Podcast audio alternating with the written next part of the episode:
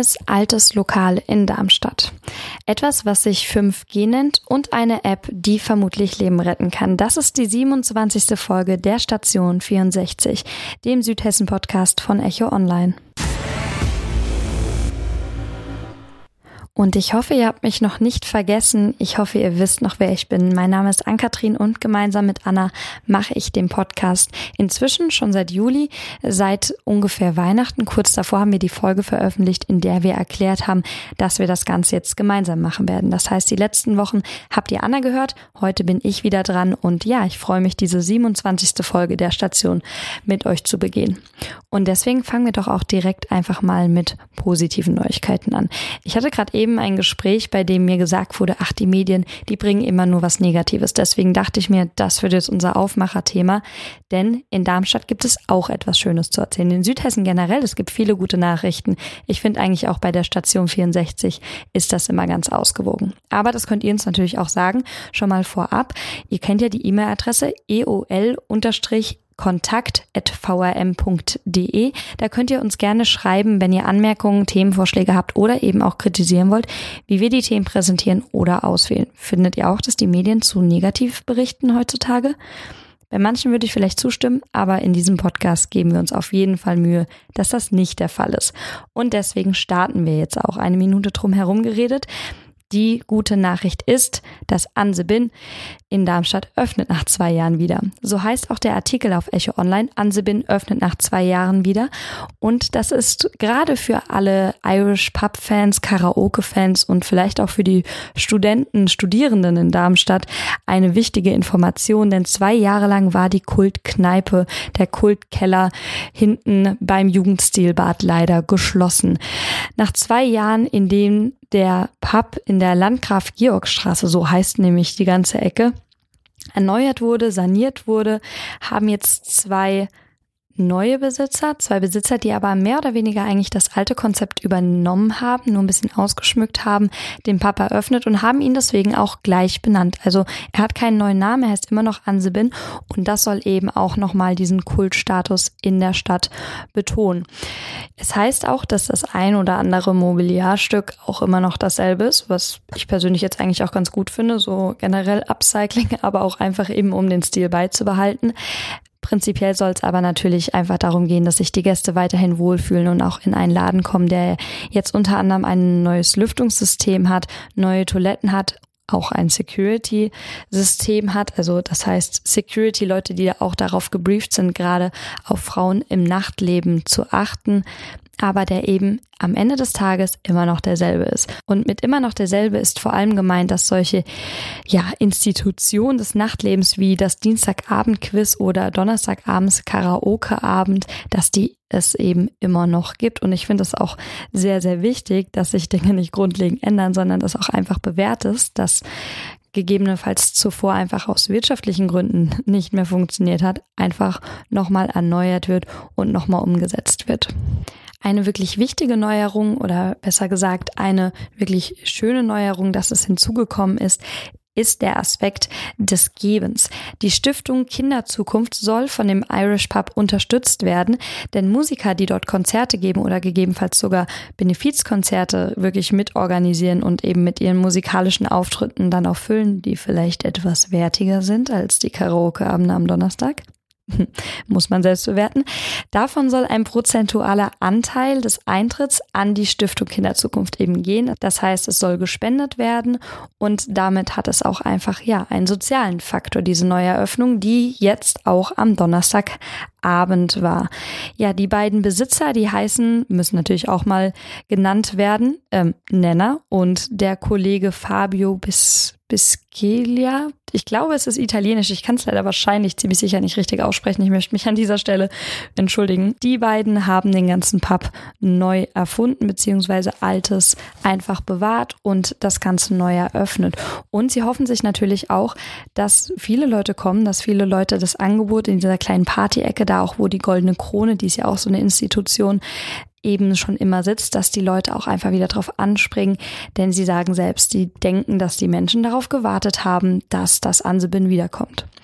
Ich als Studierende in Darmstadt kann da auf jeden Fall nur zustimmen. Wir sind immer sehr gerne zu den Karaoke-Abenden vor allem gegangen und vielleicht genießt auch ihr demnächst mal wieder das Ambiente des neu geschmückten und sanierten Ansebins, das aber immer noch dieselben Werte und hoffentlich auch dieselben spaßigen Abende teilt. 5G-Testfeld der Telekom in Darmstadt ist überhaupt das dritte Testfeld, das die Telekom in der Bundesrepublik hat, nach Berlin und Hamburg. Ähm, damit äh, werden wir unsere Startchancen, um das äh, 5G-Netz äh, in Darmstadt und in der Region zu schaffen, natürlich deutlich erhöhen. Dort, wo die Testfelder sind, dort, wo die ersten Erfahrungen gemacht worden sind, äh, wird es äh, schneller starten. Ja, was ihr da gerade gehört habt, das war Jochen Patsch, der grüne Bürgermeister von Darmstadt, der über etwas redet, das sich 5G nennt. Das ist ja jetzt ein Schlagwort, was schon sehr, sehr oft fiel und in den Artikeln Darmstadt wird 5G statt und zum Nachlesen, was genau ist eigentlich 5G. In den Artikeln erklärt Echo Online, worum es dort überhaupt geht. Was ist eigentlich diese komische Zahl, dieser komische Buchstabe, über den wir alle die ganze Zeit reden und vor allem, der auch auf Bundesebene Ebene sehr viele Menschen, sehr viele Politiker und die Wirtschaft natürlich extrem interessiert.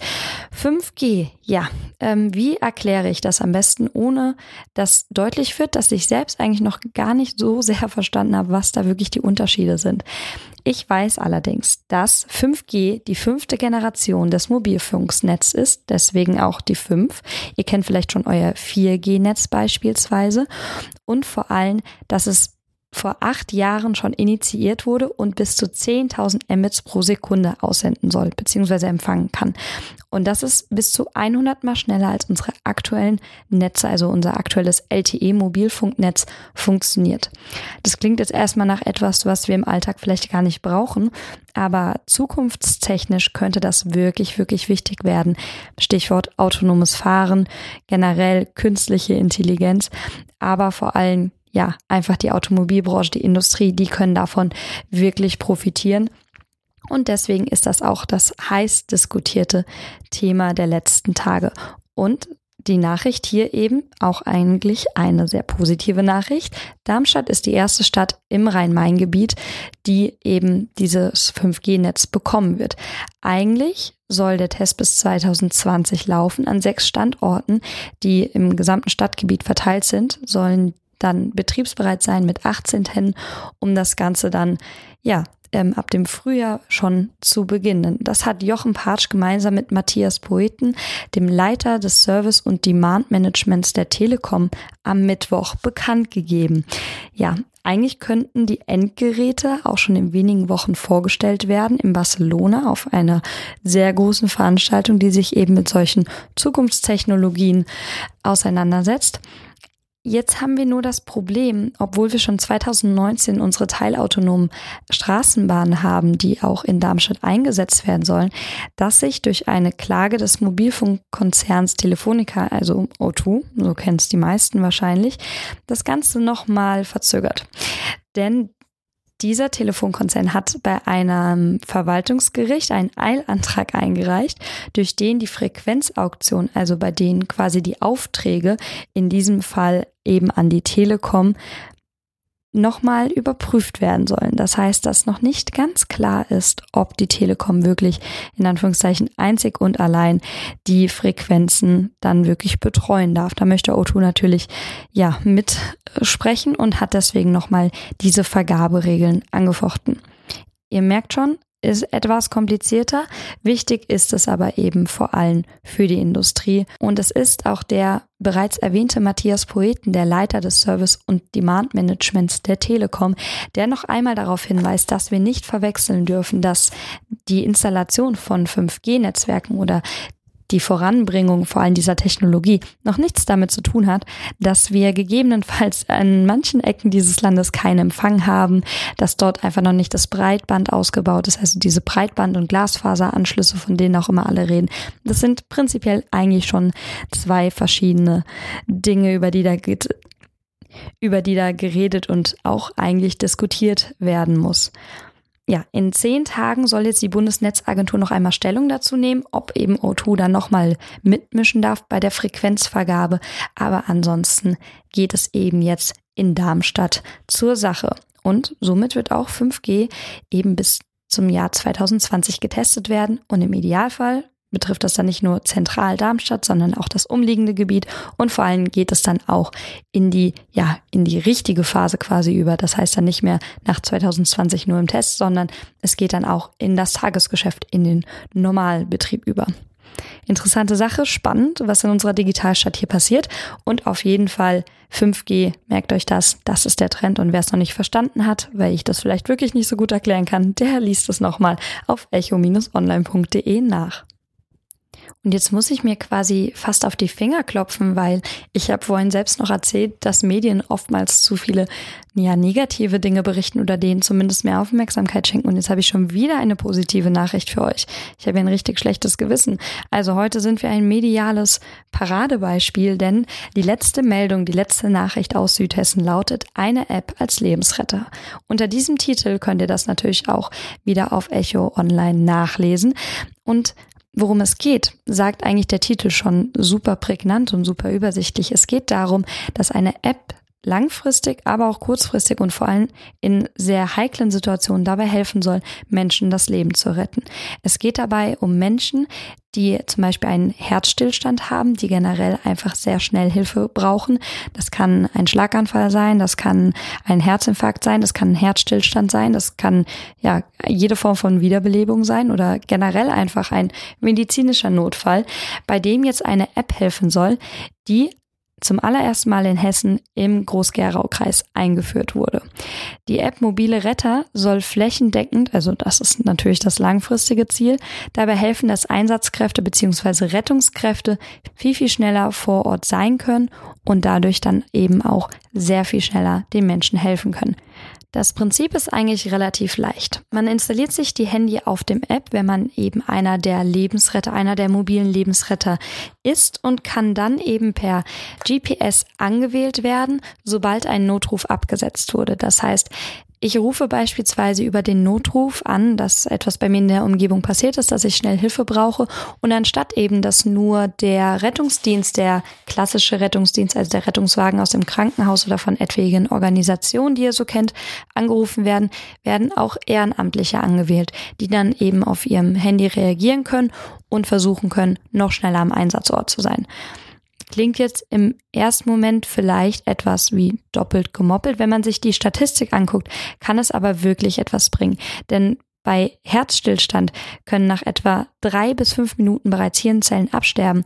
Und in Anbetracht der Sache, dass ein Notarztwagen meistens acht Minuten Zeit braucht in Hessen, um überhaupt erst an der Stelle zu sein, einer dieser mobilen Lebensretter aber vielleicht sogar schon in vier bis fünf Minuten vor Ort sein kann, einfach weil er vielleicht mit seinem kleinen Auto unterwegs ist, weil er sich nicht mit dem großen Wagen durchschlängeln muss oder einfach durch Zufall um die Ecke ist. Dadurch wird wirklich diese App wertvoll und auch umgekehrt, wenn man sich die installiert, kann man selbst auch über die App schon einen Notruf absenden und sie warnt einen auch, wenn man zu wenig Akku hat bzw. zu wenig Empfang, um das dann selbst zu tun. Bisher gibt es 20 bis 30 Alarmierungen am Tag. Das ist eigentlich schon relativ gut. Und es ist vor allem eine Person gewesen, die das Ganze in Hessen beziehungsweise in Groß-Gerau wirklich initiiert hat. Das war Marco Rent. Das muss ja an dieser Stelle auch mal erwähnt werden. Das ist der ärztliche Leiter des Rettungsdienstes des Kreis Groß-Gerau. Das ist der Mann, der das ganze System hier nach Südhessen gebracht hat. Und wer mitmachen möchte, der kann sich einfach auf mobile-retter.de anmelden, kann dort eine Online Online-Schulung machen und dann ja sowohl theoretisch als auch praktisch eben bei der App mithelfen, beziehungsweise bei dem ganzen System. Wichtig ist allerdings, dass ihr, falls ihr daran Interesse habt, beruflich oder zumindest hobbytechnisch in irgendeiner Form im medizinischen Bereich oder bei Hilfsorganisationen arbeitet. Da Laien leider nicht akzeptiert werden, da einfach das, ja, die Gefahr ist da zu groß, dass man doch etwas falsch macht, gerade in so einer Stresssituation. Und ja, einer der positiven Beispiele, einer der Ehrenamtlichen, die dort mitmachen, ist auch Jürgen Lehmann. Auch den wollen wir mal an dieser Stelle erwähnen, denn das ist wirklich eine super Sache. Er arbeitet beispielsweise beim Rettungsdienst hauptberuflich und geht dann ja in der ehrenamtlichen Freizeit quasi dann noch auf mobile Lebensretterempfangssuche, hat sein Handy dabei, seine Tasche und kann gegebenenfalls direkt reagieren, wenn etwas los ist. Etwa zwei bis drei Prozent der Bevölkerung sind qualifizierte Ersthelfer. Das ist schon eine ganze Menge und wenn ihr vielleicht auch zu dieser Gruppe gehört oder ein Initiator, ein Organisator einer ärztlichen, einer Rettungsgemeinschaft seid und das auch in eurem Ort in Südhessen, Hessen, deutschlandweit, scheißegal, in Anführungszeichen, Hauptsache, es verteilt sich und Menschen wird schneller geholfen, dann macht das doch einfach. Geht einfach mal auf mobile-retter.de und für alle, die noch einmal nachlesen wollen, worum es da geht, können auch auf eine App als Lebensretter auf echo-online.de noch mehr Informationen dazu finden. Bisher sind 100 Registrierte im Kreis Groß-Gerau aktiv und ja, der Initiator möchte, dass es am Ende 300 bis 400 werden. Deswegen versteht das hier als kleinen Aufruf zur Ehrenamtlichkeit und informiert euch, werdet Teil oder erzählt einfach eurem Nachbarn davon, damit sie auch Bescheid wissen und vielleicht nächstes Mal so ein Leben retten können. So, genug moralischer Talk am Vormittag, Abend, wann auch immer ihr das hört, egal wo ihr es hört. Das hier ist der Podcast Station 64, der Südhessen Podcast von Echo Online für euch. Wir freuen uns auf eure Themenvorschläge, eure Kritik unter eol-kontakt.vrm.de. Nächste Woche ist wieder Anna Fürchter und ich wünsche euch erst einmal ein schönes Wochenende, eine schöne Woche und bleibt dabei, hört uns weiter zu.